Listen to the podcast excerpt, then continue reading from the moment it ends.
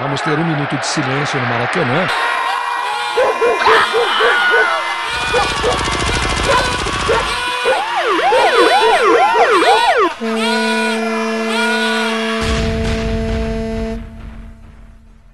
Minuto de silêncio. Apoio.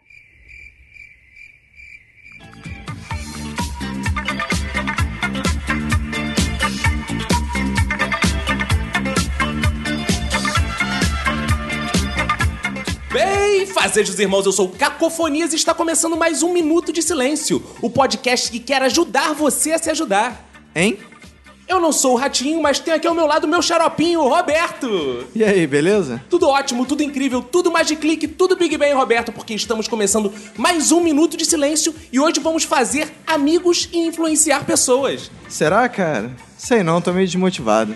Hoje estamos com coaches corporativos, coaches de relacionamentos, coaches de vida, psicólogos de parede de banheiro, pessoas capazes de transformar as vossas vidas, criadores de jargões motivacionais, gurus religiosos e ateus, pessoas que muito ajudam quando não atrapalham, verdadeiros criadores de frases de Clarice Lispector. E para apresentá-los, quero antes desejar meu minuto de silêncio a quem tem o segredo, mas conta pra todo mundo.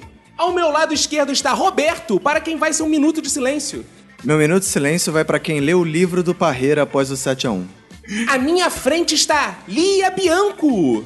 Meu minuto de silêncio vai para as pessoas que leem livros de autoajuda e não vêm ao consultório encher o meu rabo de dinheiro. Aqui atrás de mim está Vini Correia, para quem vai ser um minuto de silêncio.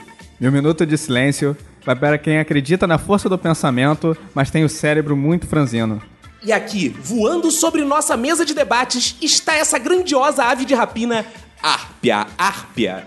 Meu minuto de silêncio ele vai para Paulo Coelho e execução de uma mosca no documentário do Raul. Agora que estão todos apresentados, quero lembrar aos ouvintes que para entrar em contato com esse magnífico podcast, basta acessar o site minutosilencio.com e a fanpage do Minuto de Silêncio, que tem um nome muito difícil. Qual é, Roberto? Minuto de Silêncio. O nosso Twitter, Arroba Minuto de Silêncio, sem o D. além do nosso e-mail.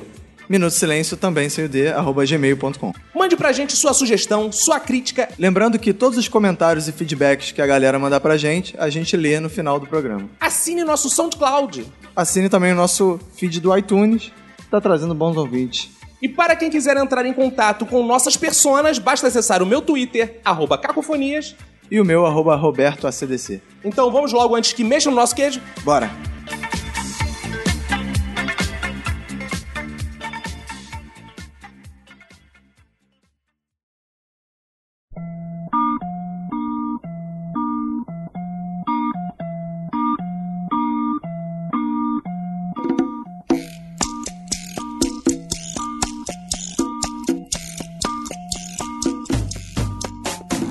A guisa de gênesis de conversa, gente, senhores e senhora.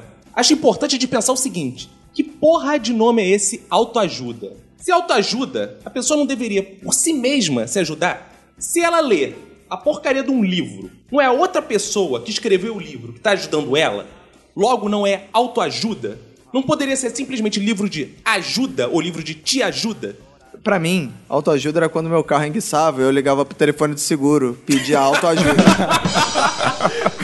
Também, né? É engraçado, né? Tem esse conceito. É interessante pensar as várias possibilidades da autoajuda. Aliás, eu tô pensando aqui, Caco, você não tem medo de altura? Tem. Por que você não lê um livro de autoajuda? Bom, faz sentido, né? Talvez por isso a Natália não tenha participado desse, porque ela, ela é muito. de baixo, ela precisa baixo. de baixo ajuda. Em inglês, não é exatamente self-help, né? Health, sei lá.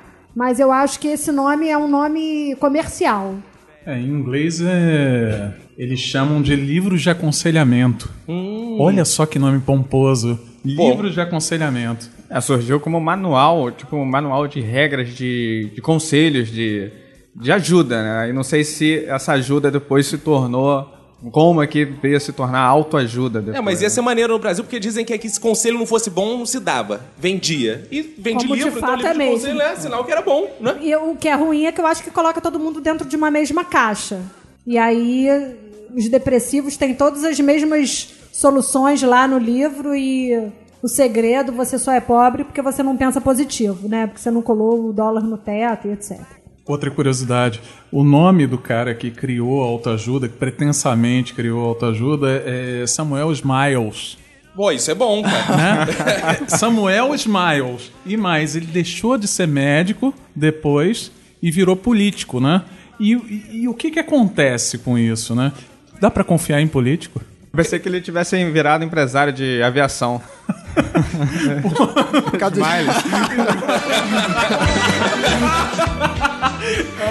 Mas, é- mas é interessante, né? O cara era médico, cara. Imagina, o cara como médico chegava lá, no lugar dele medicar os pacientes, ele dava conselhos, né? Para as pessoas ficarem felizes. Não, larga esse remédio, cara. Por que você não pensa positivo? É, eu acho que é autoajuda, porque você, o autor se autoajuda toda vez que Com lança o livro. certeza, É. porque só ele, na realidade, é quem ganha. Ele é o mais É o ajudado mais pelo mais próprio livro, ajudado. é. O, o público-alvo do livro é ele, né? Porque ele vende e ele se enriquece com o livro. As Eu pessoas já- não sacaram ainda essa ironia da parada, né? Eu já li um livro de autoajuda, inclusive, que mudou a minha vida. Chama-se Ajuda-te a mim mesmo, do Cacete Planeta. Eu acho sensacional. Muito bom, muito bom, muito bom. Por que então tem tanto preconceito também? Essa galera critica tanto a autoajuda e por que vende tanto ainda assim? Eu acho que vende para um público que é pouco leitor.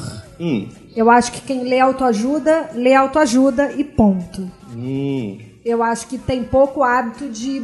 é, não sei se eu gosto dessa palavra, mas boa literatura. Entendi. Então é um público assim que ele precisa consumir uma literatura que seja mais acessível. Também.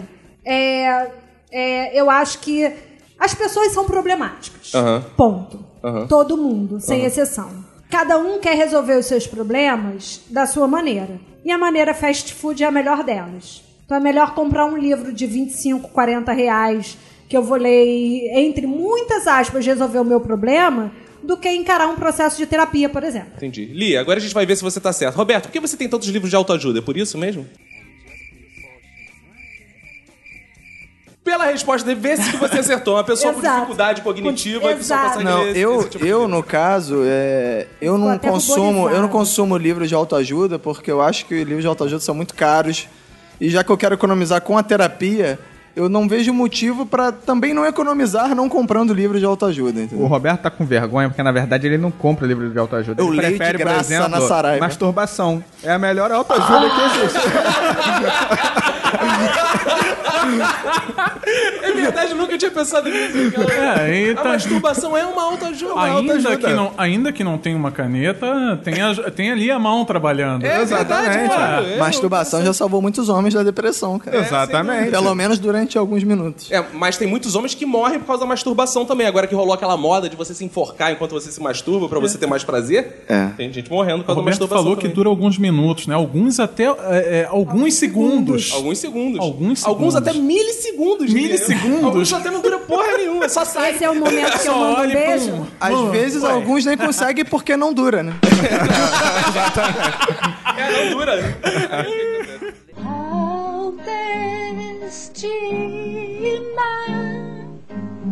Oh, que amiga. Agora, a- a- uma questão que eu tenho é: esses livros de autoajuda resolvem algum problema? Porque as pessoas consomem querendo resolver os seus problemas. Mas você vai numa livraria, o que tem de livro pra resolver os problemas, eu acho que se resolvesse tanto o problema assim, acho que bastava um, um ou dois livros. Exatamente. Não, é que as pessoas têm problemas de várias áreas. Por exemplo, você tem um problema financeiro, você lê uma autoajuda de, de finanças, aí resolve. Só que aí, pô, o cara fica rico, ele passa a ter problemas sentimentais, porque vem muita mulher, ele tem que ler uma autoajuda de relacionamento. Né? Aí ele tem muita mulher, ele fica com outras questões psicológicas, ele tem que ler outro tipo de autoajuda. Então é- são estágios que você Então cria, na, na verdade, cria mais problema do que ajuda. Ele cria novos problemas. E você aí é obrigado a escrever novos livros. E tem um outro caso também, que é o caso da das empresas indicarem, né? E executivos hoje, leem o Monge o executi- e o Executivo. Esse livro vendeu mais de um milhão e cem, cem mil cópias aqui no Brasil e está há nove anos e meio na lista do, do- do- mais dos mais Mais vendidos. Jamie Hunter, né? Ficou rico com isso, ou seja, Ficou. a autoajuda funcionou. A autoajuda é uma, é uma parada muito maneira, né, cara? Porque assim, como a Lu- a Lia falou, o cara não precisa saber escrever direito, né? O livro é pequeno, né? Ele tem ideias simples, você fica rico vendendo, ou seja, você alcança um público do cacete. Pô, É a grande solução. Eu acho que quem critica a autoajuda é muito por inveja das inimigas, né, cara? Que não consegue produzir também um livro pra vender assim. Se a gente vendesse, a gente não estaria aqui criticando É, seria interessante ver algum autor de autoajuda mandar um beijinho no ombro, né? Pra, pro recalque. Ué, é uma forma de autoajuda, né? Uma forma que a gente tá adaptando a autoajuda pra linguagem do funk, criticando as inimigas. E o leitor não tem, o leitor desse tipo de, de, de, de literatura, coloquemos assim, não tem um perfil definido. Todas as idades hoje compram esse tipo de, de, de literatura. Até porque você é estimulado no trabalho. Muitas vezes meu chefe já chegou e falou: Ó, tem que ler tal livro. Gerente Minuto. Né? A gente vai fazer uma, uma reunião sobre o livro tal, né? E você vai lá. Como fazer amigos e influenciar pessoas. Aí você fala, o monge executivo é um clássico, como você falou. Como né? chegar ao sim? Como chegar ao sim, né? É, Quem diga- mexeu no meu queijo? Quem mexeu no meu queijo. Então as pessoas sentiam que depois fazem debates sobre aquilo ali. É interessante. Você acha isso bom? Um chefe indicar um livro de autoajuda para sua equipe? Olha, o cara é chefe, ele faz o que ele quiser, né, cara? A gente, a gente obedece. Eu acho que é quase um atestado de incompetência, não? É, porque as pessoas têm que se ajudar, né? E não o chefe ajuda. Por isso? O chefe compra aqui o livro e vai lá ler e resolver seus problemas, que eu não tô aqui para isso. É, pode ser. Mas talvez não ele que goste... ele vai resolver seus problemas, Mas talvez mas ele- pelo menos os Tal- profissionais. Não, talvez ele. Talvez ele goste do debate também, né, cara? Tem, tem chefe, eu Ah, lembro- sim, eu- beleza. chefe que ele levava lá pra sala e ficava assim, criando umas questões sobre aquilo, viajando sobre o monge executivo. Virava terapia de grupo Virava sala de exato, trabalho. isso, é- isso Que que, é interessante, né? Ele Eu botava horror ele, ele botava ele Mas às vezes ele tá querendo é testar, na verdade, o funcionário. Vamos ver se aquele funcionário tem problema demais. Se ele gostar tanto de autoajuda assim, ele é um Entendi, cara a muito demite. problemático. É, pode ser isso também. É, tem muita gente em empresa que lê livro, faz os debates e, e chora ali. Vira uma catarse, Vira né? uma Vira um catarse consultório. coletiva, é. E essas eu acho que são as pessoas. É, eu acho que além, assim. E uma coisa que eu vejo. A gente falou do brasileiro, que não tem muito essa coisa de leitura e tal. Geralmente a autoajuda atende com facilidade a eles. Mas e tem públicos que acabam lendo autoajuda pelo ambiente que vive, ou numa faculdade que Claro. indica de administração. Então acho que se popularizou tanto que assim, tem pessoas com alto nível financeiro, intelectual, que elas indicam autoajuda, leem aquilo, repetem aquelas frases. E aí chega um momento que a pessoa tá embolando aquela parada toda, né? Ela começa a misturar as frases e só fala aquelas frases e ela fica obcecada por aquelas frases. Vira É um muito pastor evangélico.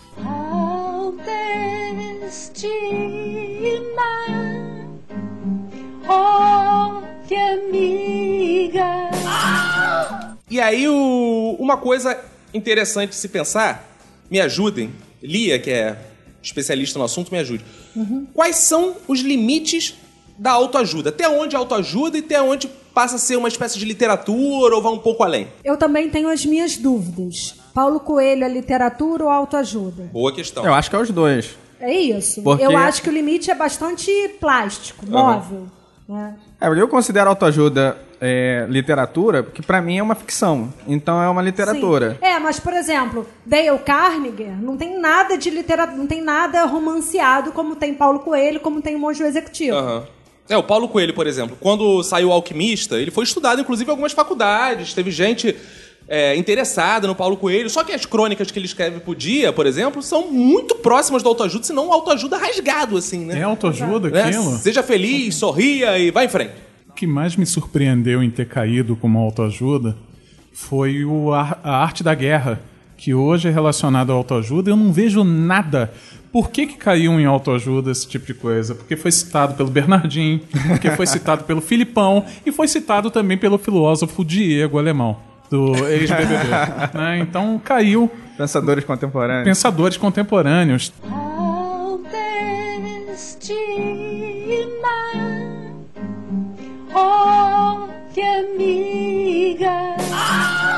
E assim, me expliquem, especialistas. Por que hoje em dia essa coisa de religião e autoajuda está tão relacionado, né? A gente vê pastores evangélicos citando textos de autoajuda, além da Bíblia, né? E ao contrário também, a gente vê pessoas que são coaches, né? Citando Bíblia também. Como isso se confunde? Como é que isso se separa? Como é que é isso? Eu só sou absolutamente contra é, no que diz respeito a nos consultórios misturar a religião. É, por quê? Que você falou disso de coaches ou, ou de psicólogos que falam é, é, de religião ou que usam da Bíblia ou de Aham. Jesus ou, do ou da sua crença pessoal pra curar dos problemas alheios. Aí eu acho que é uma questão ética profissional. Mas você não acha? Às vezes o cara tá lá se consultando, por exemplo, com um psicólogo. Tá ele, bom. porra, ele chegar numa macumba. Não tem ele fazer um despacho ali, resolver o Claro, ele pode fazer o que ele quiser. Não, ajuda o cara, não É ajuda? lógico, ajuda pra caralho. Então. A questão é o psicólogo falar: olha, vá fazer um despacho. Olha, tenho uma igreja muito boa que você pode Entendi. resolver seus Então problemas. ele não pode falar isso pro cara, ele tem que levar o cara lá e convencer o cara a fazer. Ele não pode simplesmente mandar o cara aí, né? Não, não. Você tá me sacaneando. Eu levei um tempo Não, cara, eu tô tentando entender. Eu tô tentando entender. Eu levei um tempo porque eu sou lentinha. Agora eu percebi. É, Ah, eu, eu só acho. O cara, o, o cliente. Se o despacho for feito passo- no consultório, pode? Não. E se for feito fora do consultório? Por conta própria, ele faz o que ele quiser, dá até o rabo. Não, então você tá sendo contra a religião. Não, de Você maneira tá nenhuma. cerceando o direito religioso da Não pessoa. tô, não. Tô Eu querendo que mais você é que tá. ele seja religioso e enche o rabo dos pastores Você tá querendo mais que ele seja religioso? Não. Então ele pode. Não. Você tá querendo mais o quê, afinal? Que ele seja mais religioso ou menos? Ele é que sabe. Eu não, não quero me Então, se ele que sabe, dele. por que ele não pode fazer dentro do consultório? Ele que sabe. É porque o consultório não é dele. Se for dele, ele faz o que ele quiser. E se ele comprar o consultório, ele pode fazer. Aí é Aí tá pronto. Se você, paciente, quer fazer uma macumba dentro do consultório, compra o consultório e faça. E pronto. Eu vou comprar o consultório e vou fazer macumba.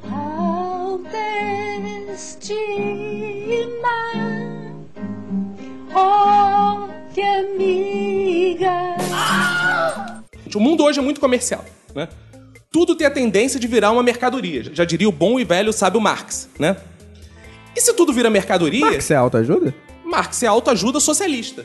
Pô, porque ele dizia pros trabalhadores: não se contentem, dê porrada no patrão. Então ele tá ajudando os caras a sair da inércia. É autoajuda. Porra, se você é Fantástico. marxista, cara, saiba que você leu a vida inteira autoajuda disfarçada de filosofia.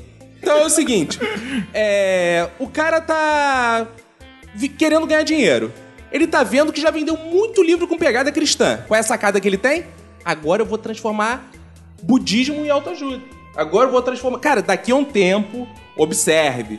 Vai ter muçulmano autoajuda, vai ter livro lá, Corão autoajuda. O cara, não, ó, já é meio, né? Você vai explodir. Aí, porra, vai vir 70 virgens, é bom pra cacete, vai lá dar uma explodida, que é maneiro, dá uma bombada. É, a gente tava falando até do, da questão do que o autor de autoajuda, para ele é, causar um, um impacto, uma credibilidade pro leitor, ele tem que ser um cara que já comprovou aquilo, né? Teoricamente, né? É, e aí, porque- e aí você vê que o, um ramo, por exemplo, de literatura que tem uma carência de livros de autoajuda é o de terroristas fundamentalistas, né? Porque você nunca vai encontrar um livro como ser um homem-bomba, né? Porque o, Ele não pode contar a experiência. ele nunca vai. Nunca o Homem-Bomba vai contar a é experiência. então, Cara, isso- que coisa triste. É cara. verdade, ele não pode contar a experiência, né? Isso é de os fato. autores de livro de, de Homem-Bomba, de autoajuda para homens-bomba, eles não são respeitados. É, se fossem espíritas, pelo menos né, Chico Xavier conseguiria boa. psicografar. Gravado. É, Mas a religião Emanuel, é Emanuel é o incompatível, livro de autoajuda. Não, De- mas tem kardecistas que querem espalhar o conceito deles pra todas as religiões, inclusive muçulmanos. Então eles podem ter uma vertente muçulmana kardecista que psicografa livros de autoajuda de homem-bombas. Bombas, bombas. Né? Isso seria brilhante. Porra, Brilhante seria do isso, né? caralho, Seria do caralho. Inclusive, tô começando agora, né? A tentar entrar nesse ramo. Também tô, tô, tô senti aqui um sinal, né? Que dizem, não, de homem Cuidado bomba que não, a pra Cia, psicografar. cuidado que a Cia escuta o no, Chico esse Xavier podcast, hein? dizia, né? o Pensei que tele- tu queria tomar bomba. Não, bomba não, tô fora. Disse- Chico Xavier dizia o seguinte: o telefone é, só toca de lá pra cá, né?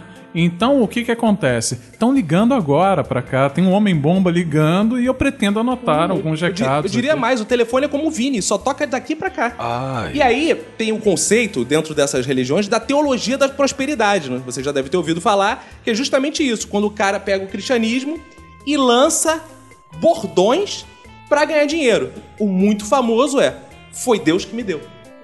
Né? O cara vai lá Isso é clássico, né? né, e coloca no carro dele. Isso é autoajuda. O cara, pô, o cara tá confiando que porque ele está fazendo ali aquilo, aquele ritual, ele tá ganhando coisas. Ninguém tem coragem de colocar essa merda num Fiat 147. Não tem, né, cara? Não, não tem. E, é foda. e também ninguém tem dinheiro pra botar isso na BMW. Então é sempre uma parada assim, né? Porque o cara da BMW, porra, vai botar foi Deus que me deu. É Foi feio Deus pra que me caralho. Não deu. vai fuder uma BMW colocando isso. Agora, o cara que tem aquele carro ali, aquele carro, Palio. né? O palio, o carro, o cara mete isso e fica ali satisfeito, né? Satisfeito. Como você sentir que o seu palio é um carrão. Foi Deus que me deu. E aí foda que depois ele vende o carro que Deus deu, né? Um filho da puta ingrato, né, cara? Outra coisa que me intriga também é o de Augusto Cury. Bom, Ele- bem lembrado. É, na lista dos 20 mais, ele aparece duas vezes. Uma É falando. vendido ele, é, né? uma falando sobre relacionamentos, né? E uma outra falando sobre criação de filhos. Não seria uma boa ideia fazer um reality com esse cara pra ver como ele se comporta dentro de casa com a mulher e com os Porra, filhos? seria foda. Pra- Porra, seria foda. É maneiro se ele é divorciado, sem filhos. Não, mas esse, esse- mas esse cara vende muito porque ele é melhor que Jesus, né? Porque as pessoas falam pra ele, Augusto, cure.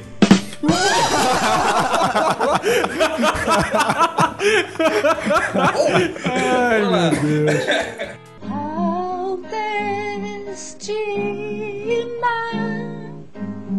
Oh, que amiga.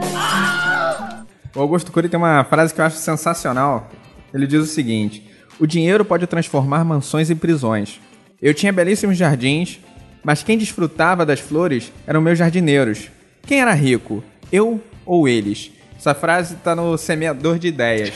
bom. Aí eu, Eu, queria acho, deixar engra... pro. eu acho engraçada a, a- a mensagem, né? Eu, eu tinha um belo jardim, mas quem desfrutava era o meu jardineiro. Já, já, esse filho da puta, pobre, É que uma deveria coisa. estar... seja, é, tem queria um tom ressentido. Tem, muito. Tem, Porra. tem. E eu queria deixar uma mensagem pra ele então, pra ele me dar a mansão e ele eu contrato ele como jardineiro e ele pode desfrutar à vontade das flores do jardim. por que não, né, Por que não? Por que não? e aí, é interessante, né? Porque assim, falando dessa coisa de religião e de como eles não se importam em pegando conceitos, eu já peguei livro de autoajuda pra ler. O próprio monge executivo faz um pouco, um pouco disso. Mas ele tem uma coisa que eu acho muito curiosa nele, que é o seguinte: ele consegue num livro só, é muita habilidade de, de citações, citar Jesus, Buda, Margaret Thatcher. Então, cara, o cara tem um leque muito grande, assim, de, de frases motivacionais, de coisas que não necessariamente são da mesma linha, né? Isso, é, isso eu acho curioso. Madre Teresa de Calcutá. Inclusive, vocês sabem por que o nome de Madre Teresa de Calcutá, né? É, por quê? Por quê, cara? Sei não. Não sabemos. Porque ela atendia em países de guerra na África. E as pessoas tinham muito problema de perder os membros. Então ela não conseguia botar o termômetro no sovaco. E como era muita gente, ela esquecia onde estava o termômetro. Ela ficava, Calcutá, Calcutá, Calcutá. Merda, cara. Ficou Madre Teresa de Calcutá. Outro lance também é do Pierre Ducan, cara. Essa coisa de, porra, eu não consigo emagrecer. Aí vai lá o sujeito. Caralho, ótimo você falar disso. Porra, cara. Tu já fez a dieta dele? Não, cara, eu tô na Herbalife. Caraca. eu já fiz a dieta dele, o método Duncan, Duncan, não sei como é que fala essa porra. E é o seguinte, cara, o cara te transforma num canibal. Você só pode comer carne. Caralho, Você só cara. pode comer carne. Ele fala Não, é assim, só carne. caralho é carne, cara. É, então caralho, é pode. carne, pode. E não tem osso. E não tem Mulher, osso. inclusive, de carne. Então de carne. pode comer. Tu pode- Tudo que for de carne, pode comer. E é o seguinte, ele fala assim, prefira carnes magras, claro, né? Você não vai comer uma picanha, né? Vini, não vai comer picanha nem linguiça. Você come um, um, uma alcatrazinha, uma coisa só. Vai comendo carne magra, carne magra. Primeiro momento só isso, e ele dá um choque. Ele fala assim, se você come doce, massa, isso tudo, você só vai se sentir satisfeito comendo carne. Então você come carne, que você fica cheio mais rápido, porque carne é pesado, e você vai passar a comer menos. Então você se acostuma a comer menos. Só que, cara, depois que tu faz dois, três dias dessa dieta, pode parecer fácil, assim, carne é bom pra casa. Cara, você já tá assim, ó, podre por dentro, assim. O estômago tá. Você tá com bafo de carne, sabe? Então você virou um, um ser primitivo mesmo. Então é muito difícil fazer essa dieta. É que nem aquela história do cara que trabalha no, no McDonald's, né? Que chegam pra ele, porra, você é um sujeito de sorte, deve comer hambúrguer toda hora, sei o que lá, deve ser muito bom. O cara fala, não, cara, eu já enjoo daquela merda. É. Nem o cheiro eu suporto mais. É verdade, é É, verdade. os funcionários do. no Brasil, os funcionários do McDonald's processaram o McDonald's para ter direito à refeição no- na hora do almoço. Porque o McDonald's, Era, antigamente, ele dava o hambúrguer pra Dava, pessoa, dava, dava, só lanche. dava. E eles tiveram que processar a empresa para exigir comer comida de verdade. Isso. E o que eu acho mais maneiro das cenas é, religiosas que eu já vi de autoajuda é uma do. A Vida de Brian, do Monty Python, que eu acho foda, que é o final. Todo mundo crucificado, Jesus ali crucificado, e fica tocando. Olhe sempre o lado bom da vida para. para. Parararara. Ou seja, os caras estão na situação mais merda e a autoajuda consegue mostrar um lado positivo, né? Isso é importante. A gente Tem consegue. sempre um lado positivo. Tudo tem né? sempre um lado Tem positivo. um lado é importante positivo. que o espectador saiba disso. Esse podcast tem um lado positivo. Se você ouvir ele de trás pra frente, ele fica bom. É, Tudo ele- tem um lado positivo. É, ele vem com a, com a voz da Xuxa cantando em Maria. Cantando, Maria.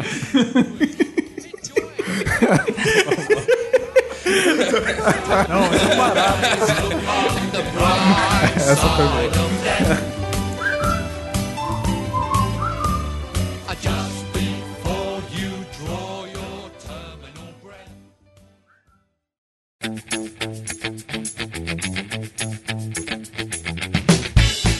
Herbalife e Amway também são autoajuda? Vigilantes do peso é autoajuda? Também, eu acho que essa. é- Porque você chega lá, Herbalife, por exemplo, né? Você chega lá e, pô, você quer perder peso. Aí você chega, participa, toma lá o seu shake e os caras começam a falar: olha, se você comprar esse pin aqui, você vai ser que nem aquele cara que tá no cartaz, ó, tá vendo? Ele faz viagens de jatinho, ele vai para outros países palestrar, falar sobre a perda de peso dele e orientar outras pessoas. Então você quer ser como aquele cara ali, então É você. o livro em pessoa. Se tem um cara à frente disso, falando tudo isso, como é que. Aí fica mais evidente ainda que não é uma autoajuda. Tem um palestrante ajudando o cara. O cara está sendo ajudado. Vigilantes do peso tem um grupo ali ajudando o cara. Como é que pode ser autoajuda isso? Agora, Herbalife, cara, Herbalife. pra, pra- funciona pra perder peso. Vocês já tomaram aquele shake? Eu sim, eu tô Sim. tomando. É, eu fazia. Pô, tu gosta? Porra, cara, não é questão de gostar, não. Agora, eu também não gosto de, de, de alface, também não gosto de, de cenoura. E, pô, Não, mas, é mas mais é- uma- aquilo é muito ruim. Eu fiz muitos eventos pra Herbalife. Não, o shake é foda. Hã? O shake é foda, o shake passa. Shake passa, o shake é bom. Agora tem aqueles dois copinhos do início que, puta que pariu, é pior que praga de mãe. Não, Aquilo ali eu acho- achei pior que chá de boldo, cara. Sério? Sério, é, é muito ruim. Então é assim, eu, eu não imagino como a pessoa possa ganhar peso ou manter o seu peso com aquilo, cara. Não, é perder peso. Não, então, ganhar. exatamente. É porque eu- tem por pra isso que eu não ganhar também. saber Ah, como é tá que a bom. Pra pessoa ganhar é, consiga não emagrecer com Ah, aquilo. entendi. Entendeu? Engraçado, vocês beberam shake. Quando eu estive na Arábia Saudita, eu comi muito shake. E funcionou a sua intenção? Olha, o exercício Você me perdeu peso, né? Ele leu o seu livro, Coma de Quatro. Agora, o lance do vigilante do peso, cara, eu tenho o maior medo daquela porra, cara. Porque, pô, é, eu até pensei em fazer durante uma época, mas eu tinha medo de acordar com um filho da puta daqueles debaixo da minha cama, É, cara. cara, porque é, cara, porque é perigoso, você, é cara. Vira uma coisa assim meio paranoica. Quem vigia os vigilantes, né? Cara? é- Afinal, é é- isso. O cara tá ali, aí de repente, parada aí, porra, tu tá comendo. E O cara tá te vigiando o tempo inteiro. É uma perseguição, cara. Que Uma merda é isso, cara? o vigilante do peso é perigosíssimo, cara. Eu achava que vigilante do peso era o cara que tomava conta do depósito de chumbo. Ele, ele vigia o seu peso. Você- Quando você vai comer um hambúrguer, ele aparece do seu lado e manda você parar de comer. É uma coisa terrível, cara. Caralho, cara, e é autoajuda? Não sei o que, que é isso. É o seguinte, é esquema de, de Marketing marketing de rede. É a Ah, antiga, pirâmide, é a antiga pirâmide. É pirâmide legalizada. É pirâmide. Não, é- que É autoajuda, é autoajuda, porque o cara se mas o enriquece é. também. Não, não, isso Porra, não. Não, não, então não. não. Loteria Calma aí, autoajuda. não, O não, cara não. enriquece, porra. Não, não. Quem, quem, quem, quem cria pirâmide enriquece. É, esquema de, de pirâmide não tem nada de autoajuda. A- a- o esquema da pirâmide, ele é o total oposto do, do- da autoajuda, porque a proposta deles é cada vez você vai precisar fazer menos e os outros vão fazer mais pra você. Cara, olha só. Então- Se pi- pirâmide ajudasse alguma coisa, não tinha só gente morta dentro dela.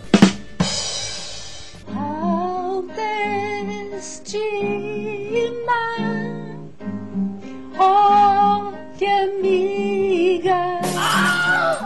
Eu li uma vez um, um palestrante que eu recomendo, as pessoas podem jogar no Google, que é muito interessante. O nome dele é Jack Sullivan. Ele é um palestrante tetraplégico que dá lições de autoajuda. Então, muita atenção, Roberto, Vini, Arper, Lia, porque é um momento importante que eu vou proferir algumas palavras de sabedoria de Jack Sullivan, o palestrante teta burro, o palestrante burro, palestrante tetraplégico. Ele poderia estar triste numa cama, mas está na cama feliz, escrevendo lições positivas para a nossa vida. Então agora, música de lição positiva, porque eu vou ler 10 vantagens de ser tetraplégico, escritas por Jack Sullivan. Kennedy, Kennedy, Roberto, acho que Jack Sullivan combina com o saxofone de Kennedy. Solta aí. Vantagem número 1. Um. Nunca fico em pé esperando numa fila. Vantagem número 2. Quando meus amigos me chamam para ir a algum programa que não quero, simplesmente digo: acho que vai ser meio difícil hoje. E eles são absurdamente compreensíveis. Vantagem número 3. Nunca dou topada em quinas. Vantagem número 4. Nunca preciso dançar macarenas em casamentos e outras festas familiares. Vantagem número 5. Quando conheço uma nova pessoa, nunca fico em dúvida se devo dar beijinhos ou um aperto de mão. Vantagem número 6. Posso trabalhar deitado. Vantagem número 7. Ninguém me enche o saco para eu frequentar uma academia. Vantagem número 8. Nunca preciso voltar a pé para casa. Vantagem número 9. Não me canso subindo escadas. E vantagem número 10. Minhas namoradas nunca se queixam de não receber café na cama. Pelo contrário, elas me trazem. Aplausos, aplausos, porque essas foram as lições de Jack Sullivan. Esse cara. Jack Sullivan, procure aí no Jack Google. Sullivan. O cara tem lições de vida pra você. Se você está desanimado, desmotivado, triste, depressivo, pense em Jack Sullivan e sua vida ficará melhor. Por que, que você não faz, relata aí as suas 10 dicas, por exemplo, pra quem tem disfunção erétil? É, pode ser, tem uma só. Tome Viagra. Outra coisa que me intrigou também foi o padre Fábio de Mello, também na lista, um livro chamado Quem Me Roubou de Mim. Porra, se ele não sabe, né? Quem... é... Como é que ele quer virar e escrever autoajuda, cara? Você não sabe nem o que tá acontecendo, não sabe né, nem o que tá cara? acontecendo, cara. Me vem com uma pergunta, as pessoas estão esperando resposta, né? Eu também acho. É. Eu também acho. Quem me roubou de Quem mim? me roubou de mim? É. Olha só Quem que coisa profunda, Me Roberto. roubou. De mim. Você não tem De dúvida mim. que roubaram dele mesmo. Porque É. assim, quem me roubou de ti podia ficar bem É. gay, né? Ou seja, imagina, Roberto, quem me roubou de ti? Ai, É, mas é quem me roubou de mim. É um livro de suspense. É, eu tô imaginando uma trama, assim, um De suspense, policial, um né? livro policial. Quem me roubou de mim? Um thriller. Quem, Mas no livro, quem roubou? Quem roubou ele dele mesmo? Deus? O diabo. O diabo? É o diabo que vem pra roubar, Ah. matar e destruir. Ah, o diabo roubou o padre dele mesmo. Exato. Agora, se vocês forem comprar esse livro, não vão na Saraiva, que a Saraiva eles não tem paciência pra lidar com os pacientes, porque eles Saraiva, entendeu? Ei! a Saraiva tem uma loja só de livros de autoajuda para o pessoal do candomblé. Por quê? A Saraiva.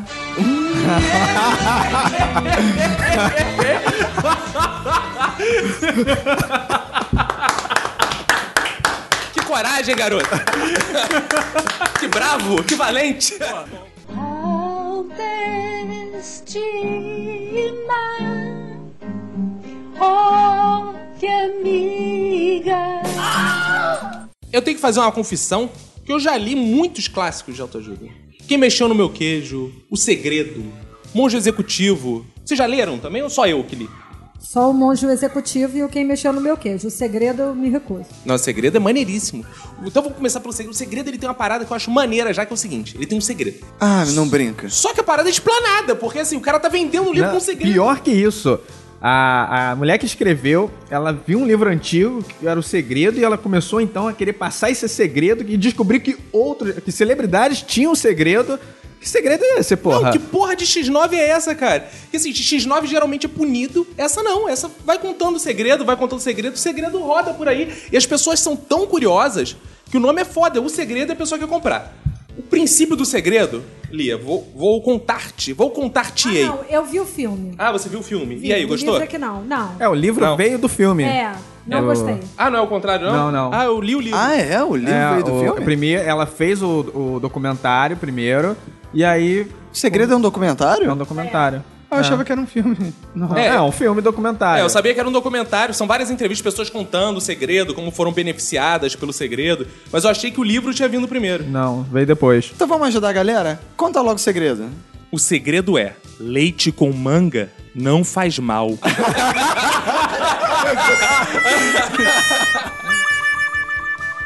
o segredo é o seguinte: as pessoas têm que pensar positivamente pra ter tudo aquilo na sua vida. Ou seja, esse é o único segredo, é o maior segredo. Pô, mas esse é segredo. O nego fala isso. Não, mais que isso. é a força da atração. A força da atração. Então Se você tem vo- que pensar negativo pra atrair o positivo. Não, não, Não, não. assim, se faz você, sentido. se você quer ser, ter Pois é. dinheiro, você fica, eu vou ser rico. E você começa a se imaginar, não basta pensar, eu vou ser rico.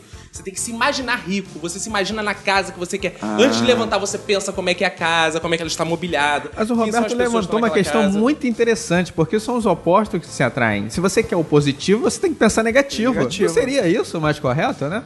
É, tem inclusive um livro do Jorge Luiz Borges, que eu trouxe aqui uma citação que eu acho ótima, que ele vai justamente de frente com isso. Que a passagem do livro, ele fala o seguinte: é no conto Milagre Secreto. Ele fala: Logo, refletiu que a realidade não costuma coincidir com as previsões. Com lógica perversa, inferiu que prever um detalhe circunstancial é impedir que ele aconteça. O que que ele tá falando com isso? Se você já previu aquilo, aquilo não vai acontecer, Não vai porque acontecer. a chance de você acertar é muito pequena entre tantas coisas que podem acontecer. Isso acontece comigo às vezes, cara. Eu penso alguma coisa assim que eu quero que aconteça, aí quando eu me dou conta de que eu pensei, eu, puta merda, não vai mais acontecer porque eu já pensei essa porra. É, e aí, Não acontece isso com vocês, não? Acontece, quando eu vou viajar de avião, eu fico entre esses dois dilemas. que Eu, eu tenho maior cagaço de avião. Eu fico assim, entre seguir o segredo e seguir o Borges. Porque eu fico assim, se eu penso que o avião vai cair, é a força de atração. Então essa porra vai cair. É. Se eu penso que o avião não vai cair, por outro lado, eu tô acertando que o avião vai- não vai cair, então a chance de eu errar é muita, porque quem sou eu pra fazer previsão que o avião não vai cair? Então eu fico sempre naquilo, eu tenho que pensar que o avião vai cair ou que não vai cair. Então o segredo seria não pensar em nada, hein? pensar em porra nenhuma, né? Porque você não pensa nem positivo nem negativo. Pelo menos você vai ter uma vida mais ou menos mansa. Exatamente. É, isso é um caminho. Então o segredo é pensar neutro. Não pensar. Qual a diferença de pensar, é, não pensar e pensar neutro? É pensar ponderando. E aí a gente cita Alberto Caeiro. A metafísica bastante não pensar em nada. Olha só. Profundo. Tem um outro aqui também que diz: o ser humano pode conseguir tudo quanto queira, sem que hajam barreiras capazes de frustrar o seu intento. Não entendi. É bem nessa linha do segredo mesmo. Que, Como é pô, que é? Como é que é? Repete aí pra O gente. ser humano pode conseguir tudo quanto queira, Ah. Sem que hajam barreiras capazes de frustrar o seu intento. Ah, sim, é aquela Esse é coisa. se ele- a vontade que ele tem, né? Ele Basta você imaginar que você consegue. Basta você imaginar, basta você pensar positivo que aquilo vai acontecer de toda forma, mas só que, porra. Mas por outro lado também não tá certo, olha só. Ele fala assim: pense, você fica o tempo inteiro pensando no que você quer. A partir do momento que você tá lá, o dia inteiro, deitado pensando que você tá numa mansão, que você tá na piscina, você tá vivendo aquilo, cara. Você tá dedicando sua vida a pensar que você tá numa mansão, na piscina, você tá lá. Uh, mulheres gostosas, mansão, piscina. Tá acontecendo, pô. Mas, por exemplo, se todo. Se no mundo inteiro as pessoas pensarem positivo, não pode dar uma sobrecarga? Por isso que há que ter quem pense negativo. Ah, tá certo. É, aí tem o equilíbrio.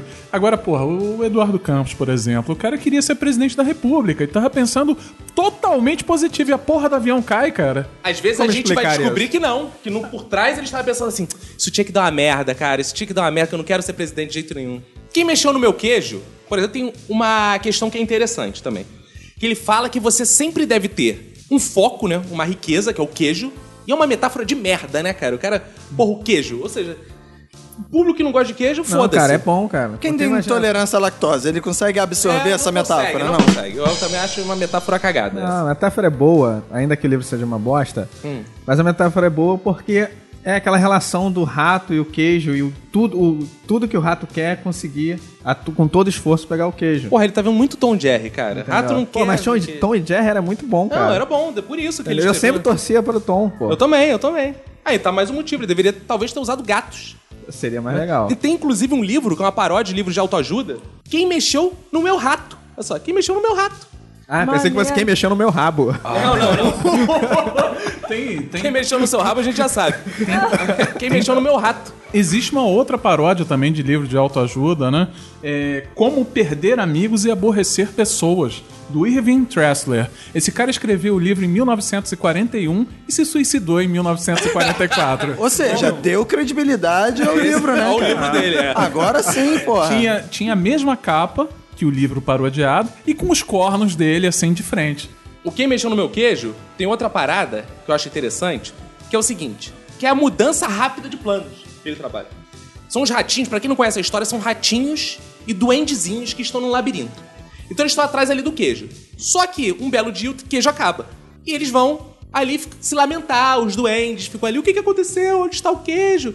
E no final os duendes descobrem que havia queijo em outro lugar e os ratos já estavam lá comendo. Ou seja, eles não mudaram a visão e ficaram ali chorando o queijo enquanto os outros já estavam se alimentando. Viu? Ao invés de correr atrás de descobrir onde tinha outros queijos, ficaram chorando É. porque o queijo que eles sabiam que tinham sumiu, é isso? É, exato. E eu, aí eu acho que fala um pouco do segredo, que eu não gosto, mas que tem um quê de interessante. Tem um que queijo é, de interessante. É, não, como quem mexeu no meu queijo, que é, não adianta pensar positivo, você tem que ir atrás do pensar positivo. Não adianta ficar É. deitado pensando positivo, tem que andar e achar onde é que tá a porra do queijo. É uma lição um pouco mais valiosa. É, né, valiosa. Exatamente. É. E esses livros que eram um termo que eu acho uma coisa chata pra cacete, que virou uma moda, que é o zona de conforto. né, É. cara? Os caras criaram zona de conforto pra mim, cara, zona de conforto pra mim é um puteiro com sofás e puffs. Pra mim, o o objetivo do sucesso é ter entrar numa zona de conforto. Eu não quero sair da minha zona de conforto, eu quero achar uma zona de conforto. Que é como fazer amigos e influenciar pessoas. Como vocês fazem amigos e influenciam pessoas, geralmente? Vocês têm uma estratégia pra isso, de fato? Cara, Facebook é muito fácil. É Facebook, você clica lá, você fez amigos. É. Então, assim, não tem muito segredo, né? Você quer fazer amigos, vai lá, sai adicionando um monte de gente. É, Esse cara ensina isso Uhum. num livro. No Tinder também você faz. Faz muito Ah, amigo, não, né? Não é amigo, não? Não é amigo, não? muito amigo. Muito amigo. Não, também não é amigo. Twitter você não faz amigo. Twitter você faz inimigo. Faz inimigo. Você faz inimigo. Manda um beijo pros seus inimigos. Pras suas inimigas. Manda um beijo pras suas inimigas, Eu não Arp. tenho mais inimigo. Eu estou ausente do Twitter. Tem aqui na, na, na- na lista também de livros, né?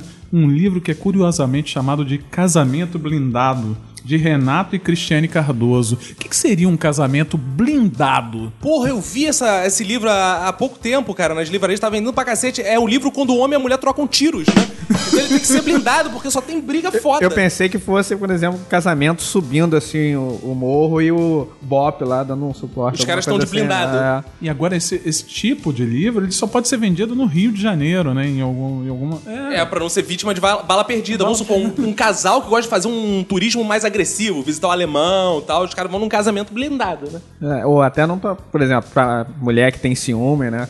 Não tomar bala de. É. Marido não tomar bala de outras mulheres. Casamento blindado. Mas você tem algum ensinamento aí do casamento blindado? Casamento blindado? Cara, é aquela história, né, cara? Em matéria de casamento, eu não posso falar não, porque eu já fracassei uma vez, né? Mas, pô, eu tô num noivado feliz, né, cara? Tá blindado, por Tá, enquanto. bli- tá blindado, Tá blindado Deus, em tá- nome de Jesus. Tá, tá brindado em nome de Jesus na Assembleia. Que bom, que bom. E o outro livro curioso, As Regras de Ouro dos Casais Saudáveis, de Augusto Cury. Agora imagina Olha ele aí. seguir. É ele aqui de novo. É só Top- comer salada, é isso? Só Os co- casais É saudáveis, né? Pratica o exercício junto, come salada, vão ao médico sempre. Toma que suco. É, transa com camisinha pra não contaminar um ao Porra, outro. mas que coisa chata. É, são né? casais saudáveis, né? Porra, é, outra regra, porra, houve Caetano Veloso dentro de casa, só vale Caetano Veloso, Maria Rita, Milton Nascimento e Djavan. Coisa saudável, claro. Coisa saudável. Coisa assim. saudável. Não fuma, o casal saudável. E o casal saudável assiste também ao bem-estar. Bem Peraí, peraí, peraí. Casal saudável faz sexo, porra? com camisinha. Ah, só com Não, o camisinha. casal Pô, do jeito que saudável, tá falando saudável aí, não deve nem praticar o, o sexo. casal saudável faz sexo, mas só quando as crianças estão na casa da avó, né? E num volume satisfatório para não incomodar os vizinhos. Exato. Exatamente, Exato. exatamente. É, e falando isso, eu lembrei de cursos de noivo. Vocês já fizeram cursos assim, desse tipo? Curso de noivo? O que Se ensina num curso Cara, curso desse. de noivo é foda. Eu já fiz curso de noivo. E é o seguinte: o curso de noivo, ele ensina como vai ser a, a vida na época de casado. É um cara falando pra você, ó, você vai brigar muito, então você vai ter muitos Sério? problemas. Mas isso aí não tinha que ser curso de marido? É, mas é de noivos. Porque no noivo você não tem isso, né? É. Mas assim, é um curso que ele introduz os problemas a você. Olha que coisa interessante. Então ele ensina, ó, a sua esposa. Ela vai acordar um dia, vai estar baranga, vai estar sem maquiagem, não é, É só mesmo? isso. Por isso que é curso de noivo, porque você se acostuma enquanto é noivo, que depois de casar você já aprendeu, então já vai direto, E entendeu? tem o encontro de casais com Cristo. Também. Que eu cheguei também a, a- a- Também a- conhecido, como, morrem. também conhecido como swing religioso. Não, Os casais aí já não é casal Não, mais, e né, outra pô? coisa, eu tentei, só que, porra, Cristo nunca aparecia, então nunca deu certo. Cristo era mó furão, né, maluco? Porra, nego ia lá, dava bolo direto. Nego ia no encontro de casais com Cristo. Chegava lá, só tinha casal, Cristo, que era bom, nada, não aparecia. Cara, esse negócio de encontro com, com casais com Cristo, eu sempre fiquei meio pé atrás da minha esposa me trocar com Cristo, porque Deus é grande, né?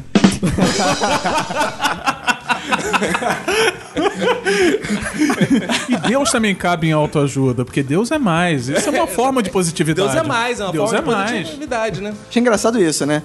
é, Deus é mais, né? Mas quando as coisas dão errado, aí é porque você não teve muita fé, né? Aí é uma falha exclusiva sua. Mas quando você alcança as coisas, co- na visão do, do- do- da fé, aí é porque o Cristo conseguiu pra você as coisas. Então, Mas aí pouco- diabo é Carro menos, foi cara. Deus que me deu, né? É, o carro foi Deus que me deu. Mas não foi ele que me. Mas ele não me impediu de bater com o carro no poste e ter perda total. Mas isso tem um nome técnico, inclusive. Que é o homem bully. Homem de pouca fé. O homem de pouca fé.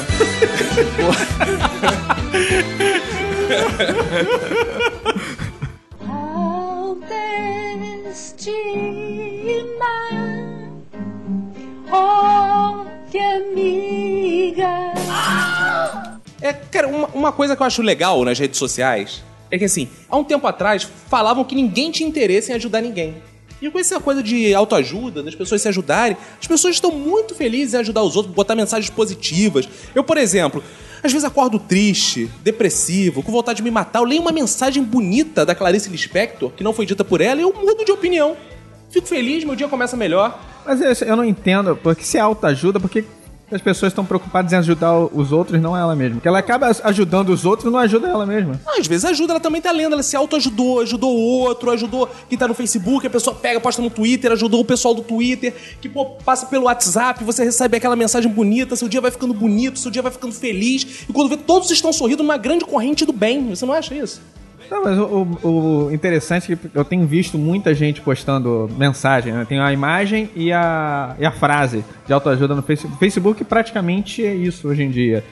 E o, o que eu achei mais interessante foi que pessoas que eu jamais achei que tivesse algo com autoajuda estão lá como autores da mensagem. Bruce Lee, por exemplo. Einstein. E até o goleiro Bruno surgiu com mensagens de autoajuda. Não, tem uma muito boa do Einstein, que a gratidão atrai novas graças. Isso não é legal? Olha só. Com certeza foi o Einstein que falou isso, né? E o Facebook de vocês? Tem muita mensagem ou vocês bloqueiam? Ah, cara, eu, é, eu não bloqueio, porque senão eu vou ter que bloquear 90% das pessoas no meu Facebook, cara. Mas é, eu acho que o, o pior da- das mensagens de autoajuda do Facebook é que as pessoas não compartilham para ajudar ninguém, elas compartilham para mostrar que estão preocupadas em se autoajudar, estão melhorando enquanto você é um fudido. Mas isso não é ele tá ruim. melhorando e ele tá querendo mostrar aquilo. Porque ela automaticamente. É ruim ela pra tá- mim, que não, vejo não, essa pra pessoa merda, que né? posta, porque automaticamente ela tá mostrando que ela tá cheia de problemas. Aí tá precisando daquelas mensagens motivacionais. É, na verdade ela tá querendo mostrar que ela está sempre melhorando. Autoajuda. Que ela é sempre. Autoajuda pra ela, mas ela Não, tá é claro, com Mas isso pra mim não serve de porra nenhuma, né, cara? Mas é autoajuda, foda-se você. Importa ela, de fato. Aí Então se não o termo tá empregado corretamente. Mas se importa pra ela- criticou a porra do termo, agora o Mas termo se tá importa pra ela, não compartilhe, porra. Guarde pra si. Eu acho chato. Eu, que eu sou como ele, assim. Eu acho que o Facebook. Eu também como ele. É, homem, Por que ele? eu acho que é, compartilhar frases de autoajuda, o desejo é a indireta.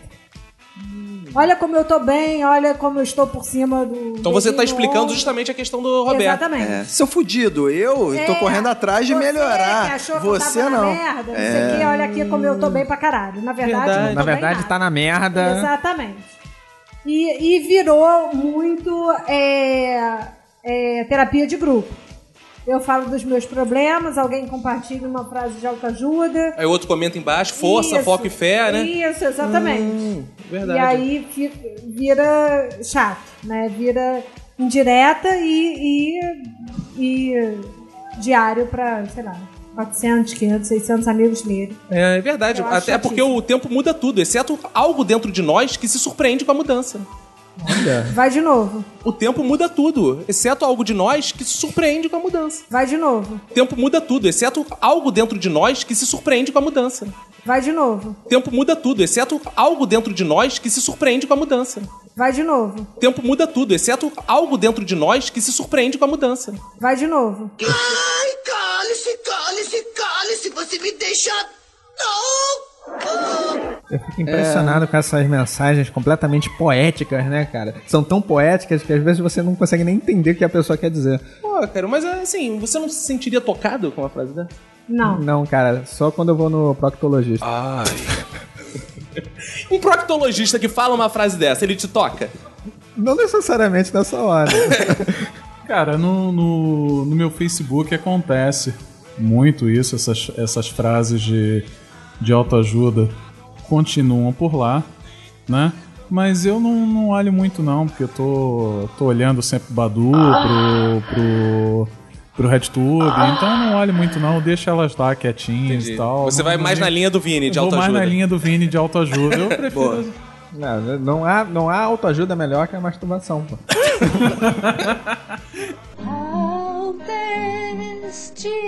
Autoestima. Que amiga. Eu trabalhei muito tempo com educação.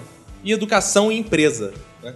E isso tem uma tendência à autoajuda muito grande. Por exemplo, quando a gente faz seleção de profissional na Eu empresa. trabalho com isso né? também. Seleção de profissional é uma coisa incrível. Por quê? Porque você tá lá sentado e eu escolhia pessoas que iam dar aulas em empresas. né? A gente tinha um cliente, tinha que contratar a pessoa. A pessoa chegava para dar uma aula, tema livre, né? Só pra gente ver a didática dela, porque ela recebia as apostilas que ela ia ter que estudar. Ela não precisava saber o conteúdo exatamente. Ela precisava didaticamente explicar, deglutir aquele assunto lá. Aí chegou uma senhora, uma vez, a gente tava numa sala. Tinha uns participantes, assim, que eram tipo figuração pra ela dar aula com eles. Ela chegou. E uma das primeiras coisas que ela fez foi chegar nas pessoas, ficar rodando em volta a mão assim da cabeça das pessoas e ficava: Você é uma ilha, você é uma ilha, vo- saia dessa ilha, você é uma você está encarcerado em você mesmo, saia dessa ilha, saia. Ficava assim. Ok, beleza. Cara, eu, pô, Essa foi a aula dela, só passar a mão em volta da cabeça. da cabeça, né? Falou lá. Não, aí ela deu um, falou umas frases assim de efeito, depois que ela falou, explicou porque ela tá, porque a pessoa é uma ilha, porque elas vivem isoladas, essa coisa, né? Dentro desse conceito, evoluindo o conceito. Aí acontecendo o curso, no final, meu amigo, pra fechar com chave de ouro, ela vai na bolsa dela, mete a mão, ela tirou uma vela. Ela tirou uma vela, eu juro. Vela vermelha? A ve- não, vela branca é normal Não. acendeu a vela. Cara, eu olhei pro meu amigo que tava no curso comigo, eu falei, malandro, vai disparar a parada de incêndio, porque tá subindo fumaça. Ele levantou na hora. Senhora, senhora, acabou, acabou o treinamento, apaga essa vela aí, obrigado, obrigado. Ela, tá bom, tá bom, apagou a gente. Caraca, foi isso o treinamento. Não, e em educação, cara, é, nas reuniões que são feitas, a, a, a tendência, quase 100% dos casos, tá aí o Cacofonias para dizer, as reuniões são abertas com frases de autoajuda. Quase sempre. Não, e vo- vocês dois falando isso, é, me lembrou de uma história de uma empresa que eu trabalhei, que as reuniões é, era o, o chefe colocando o slide, aí vinha uma frase impactante, uma frase de autoajuda, e falava, é porque isso aí, gente, precisamos vender, precisamos fazer isso, não sei o que lá, siga o conselho. Aí vinha o próximo slide, outra frase. E era, a gente tinha que vender, era vendas, e não tinha um gráfico, não tinha um- nada assim pautado em questões é, práticas realmente para venda, era só frasezinha para motivar a galera a vender. E eu ficava, ficava assim, era uma perda de tempo, cara, que eu ficava naquela reunião, era uma hora de reunião. só com Famosa chicotada psicológica. Não, e aí é interessante, né, o? Porque, imagina, você vai abrir uma reunião. E você, eu fui coordenador de escola há muito tempo também. Aí vem a pessoa lá que trabalha com RH e tal, né? Sempre achando que, porra, vai dar aquela contribuição. E ela começa. Gente, antes de começar a reunião, eu queria falar uma frase pra vocês, uma palavra pra despertar a galera, tal, pra alegrar, pra gente começar bem essa manhã. Ela vira pros professores e fala assim: se você tem 1% de chance, tenha 99% de fé. Cara, isso é autoajuda, mas assim, ao mesmo tempo tá dizendo que o cara tá na merda, ele não vai conseguir as paradas dele. Tá... Pra você aceitar essa frase, 1% de chance, né? você tem que aceitar o seguinte: você está na merda. Depois que você aceita aí, a gente vai abrir a pra fé. Olha só, amigo, você tem que pular desse avião agora, mas tenha fé que vai aparecer um balão no meio do caminho e vai parar a tua queda. E na educação tem muito isso, né, cara? Porque você lida com situações que são uma merda, de aluno, de pai de aluno, de falta de estrutura. E os caras vêm com essas palavras de efeito pra, porra, pra te dar uma apaziguada, né?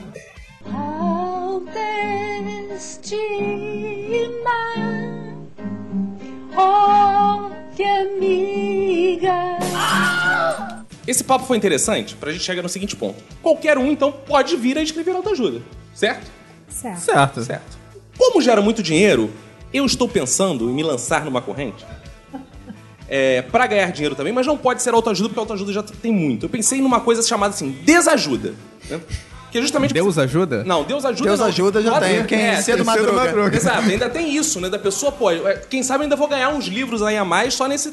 A pessoa Essa se descuidou, é na dúvida. Tô pensando então- nisso, é que é, se Deus ajuda quem cedo madruga, por que não criar um livro de ajuda pra quem não cedo madruga? Pra quem acorda tarde. Quem acorda Quem acorda tarde. tarde. Olha só que fantástico, né? Você não precisa acordar cedo pra ter uma ajuda. Você acorda tarde e pode ter sucesso, Ó, felicidade. já pensei a capa do livro. Acorde cedo e seja ajudado por Deus. Olha só. Vai vender. Isso é um bom também, é um bom caminho. Mas dentro da minha teoria do desajuda, eu pensei o seguinte: eu, eu criei alguns princípios aqui e eu queria que vocês dissessem se você acha, vocês acham, né? Que eles podem ser vendáveis ou não e se eles emplacariam ou não. Música, por favor, Roberto, de manual de desajuda pra mim. São lições para lhe causar depressão e fazê-lo mergulhar na tristeza do viver. A mulher que amas, sê sincero, diz-lhe sobre seu peso e opina sobre suas roupas. Sempre que possível, ensina-lhe bons modos. Nada foi feito para dar certo. Sua própria existência já é um erro de percurso. Fique em casa e evite perturbar as pessoas. Sempre no mundo existirá alguém mais belo que você. Sua mãe só o acha bonito porque você é a cara dela e ela é uma vaidosa arrogante. O mundo não é tão injusto ao ponto de você não poder ser rico. Sua falta de dinheiro é a mais clara demonstração de seu fracasso. Mais 100 anos, no máximo, e ninguém lembrará sequer do seu nome. Amar ao próximo é a forma mais fácil de deixar seu peito aberto para uma punhalada.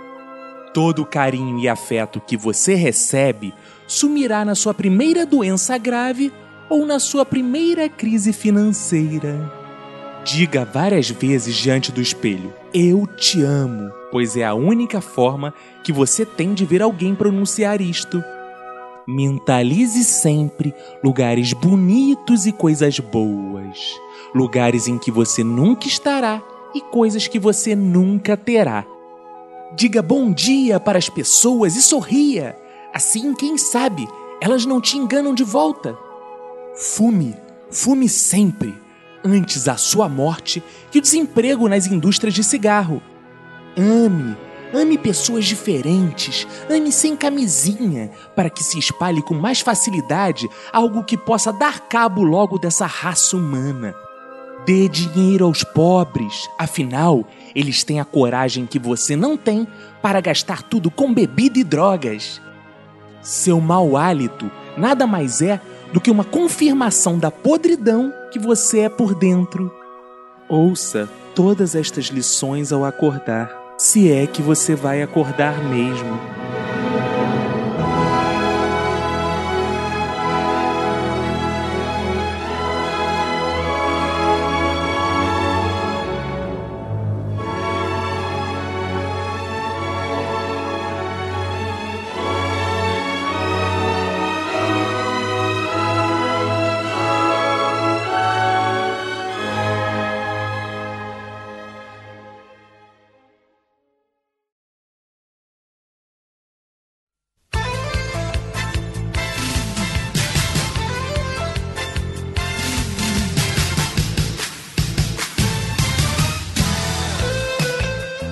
Uma vez chegou aquele momento gostoso, Roberto, dos fodbacks, da gente se relacionar com os nossos fãs, ter aquela relação próxima, íntima das pessoas que estão Carnal. nos ouvindo. Carnal, isso. não.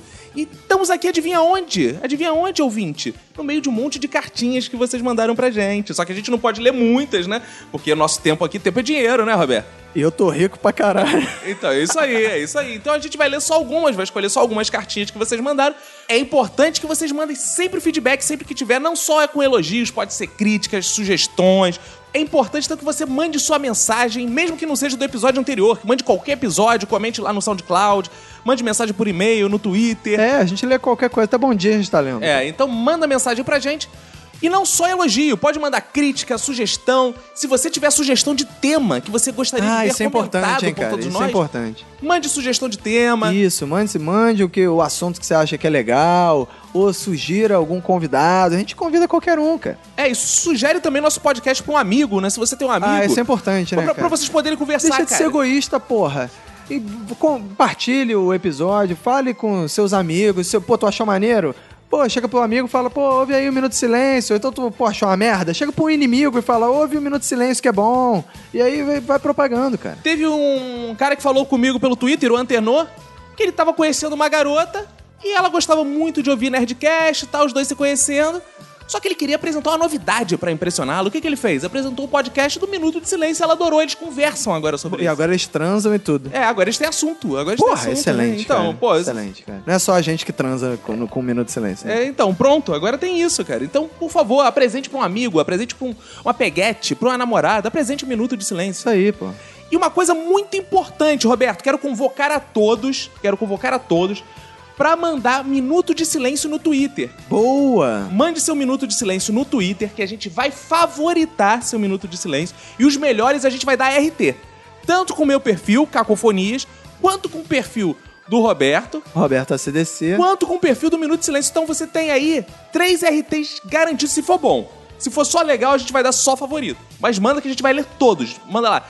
Meu minuto de silêncio vai pra tal coisa, igual a gente faz aqui na abertura. Então vamos lá, porque como surgiu isso, Roberto? Eu vi que muitas pessoas estavam me, me marcando e falando: Ó, tô mandando meu minuto de silêncio, tô mandando meu minuto de silêncio. Isso aí, pô. Então manda pra gente ter vários minutos de silêncio lá. Vamos fazer uma coletânea de minutos de silêncio. Depois a gente vai Boa. entrar, vai ler todos. E vai dar favorito em todos. Isso aí.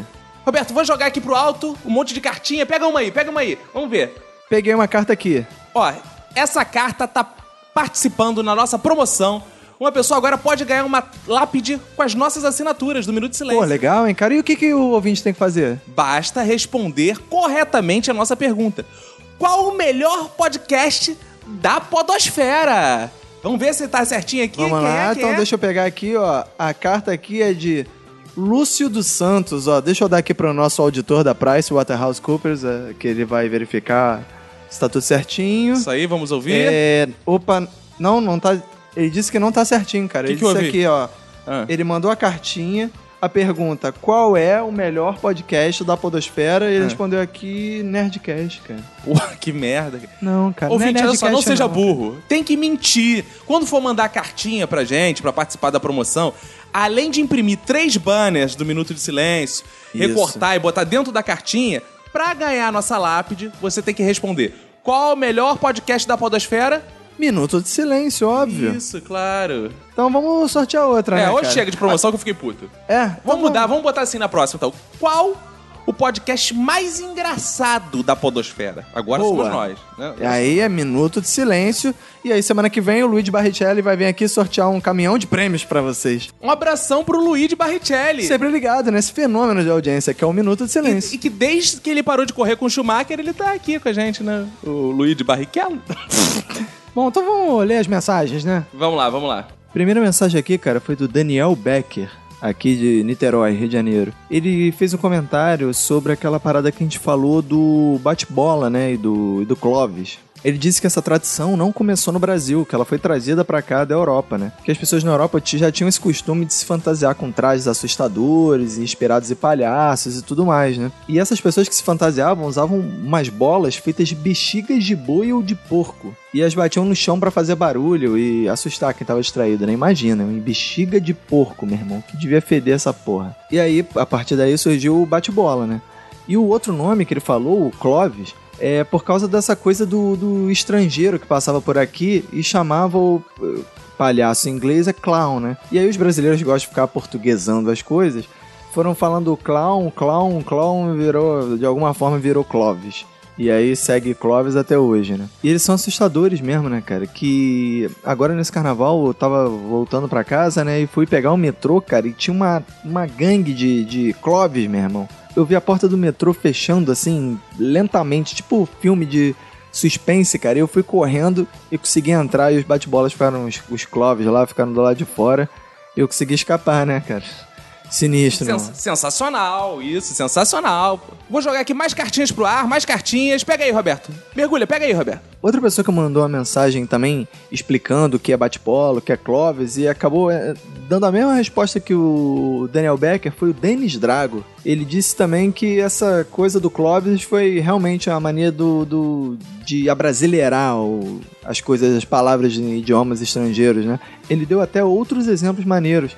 Que, por exemplo, a palavra gari, né? Que é o lixeiro, né? O gari veio de um, de um nome de um estrangeiro que, que trabalhava na limpeza urbana aqui do Rio no século XIX. O nome do cara era Gary. E aí ficou Gary, Gary, Gary, Gary. Virou Gary e acho que hoje no Brasil inteiro as pessoas chamam os, os lixeiros, né? De Gari. É, rapaz, os caras contribuindo como o, o, o Denis aqui disse, né? O cara contribuiu com a cultura inútil. Mas o Minuto de Silêncio é isso, né? O Minuto de Silêncio é cultura inútil. Por que não? Concordo, tá certo, é isso aí mesmo, cara. Agora uma carta, mais uma carta de, de outra ouvinte que nos intrigou bastante. Luana Fabrícia, ela deu a seguinte mensagem edificante. Prefiro interceder por essas almas que estão se perdendo pelo mundo. Foi isso. Só isso que ela disse. Qual, qual o nome do ouvinte, Roberto? Qual o nome desse ouvinte? E a ouvinte, Luana Fabrícia. Já aproveitar aqui e mandar um abraço pra Ana Elisa Bacon, que mandou a história no, no episódio passado. E, cara, as pessoas mandaram e-mail pra gente, comentaram aqui que se divertiram muito com as histórias dela, com a história dela, que as histórias dela são sempre muito malucas, né? Inclusive, ela mandou uma a respeito do carnaval, que, pô, por causa de tempo a gente não vai botar hoje, mas no próximo episódio com certeza a gente vai ler. É uma história, cara, papo de maluco. Se, se as histórias de, de do moleque de 14 anos que passou a madrugada na casa dela, que ela nunca tinha ouvido falar, e as histórias de calor dela, do- dos lugares onde ela sua, meu irmão, fique ligado, no próximo vai ter uma história muito bizarra dela. Mandar um abraço pra ela, mandar um abraço pra toda a galera que interagiu com a gente no Twitter, que a gente fez uma cobertura especialíssima do carnaval é, pelo Twitter, arroba Minuto Silêncio. Mandar um abraço pra todo mundo aí que interagiu com a gente, continuem ligados. A gente vai tentar fazer essa coisa da, da interação melhorar aqui no podcast e tudo mais. Então, valeu, um abraço aí pra todo mundo. E, Roberto, sabe com quem encontrei? Encontrei com o pessoal do Balacobaco. Lembra do Balacobaco? Da Rádio Cidade? Exatamente, encontrei com Porra, ele lá em cara, Porto de eu me Galinhas. amarrava nesse programa, Eu cara. encontrei lá em Porto de Galinhas. É mesmo? Ele estava atrás nas galinhas lá e eu Ah, tava. e a gente tava almoçando e tal. Encontrei o pessoal do Balacobaco. Encontrei o VR, Haroldo, Aristarco Pederneiras. Arist... Grande Aristarco Pederneiras. E Quem nunca que- ouviu um trote do Aristarco Pederneiras? Porra, procura no YouTube, cara. Então eles falaram que são ouvintes assíduos do nosso podcast. Sério? Sério, pô, falaram. E o Aristarco, o velho Aristarco, falou que se um dia conseguir levantar da cama, ele vai gravar um podcast com a gente. Então eu queria fazer um convite aqui publicamente. Porra, cara. Aristarco Pederneiras, por favor, compareça na gravação. E o VR e Haroldo também. Todos, todos. Porra, uma É, honra, cara. Eles são os ter aqui. ajudantes, eles que carregam o Eles são Aristarco. os ajudantes São. do, do, do velho? Eles que seguram pro velho ali, É, ó, eles dão aquela- aquela tudo. sacudida, isso. Ah, que legal, cara. Porra. Porra, vai ser foda, cara. Então, vamos aguardar aí, quem sabe. Vamos, pô, pode escolher o tema aí que a gente, porra, a gente grava, cara. Então, abraço pro pessoal do Balacobaco. Abraço. Então acabaram nossas cartinhas, né, Roberto? Hoje Acabou. mandamos todas as mensagens, abraço pra todo mundo. Valeu, gente. Escreva, não deixe de escrever. Estamos aqui aguardando os feedbacks de vocês. Um abraço pra vocês e pra quem for da sua família. Pega e se cuida muito.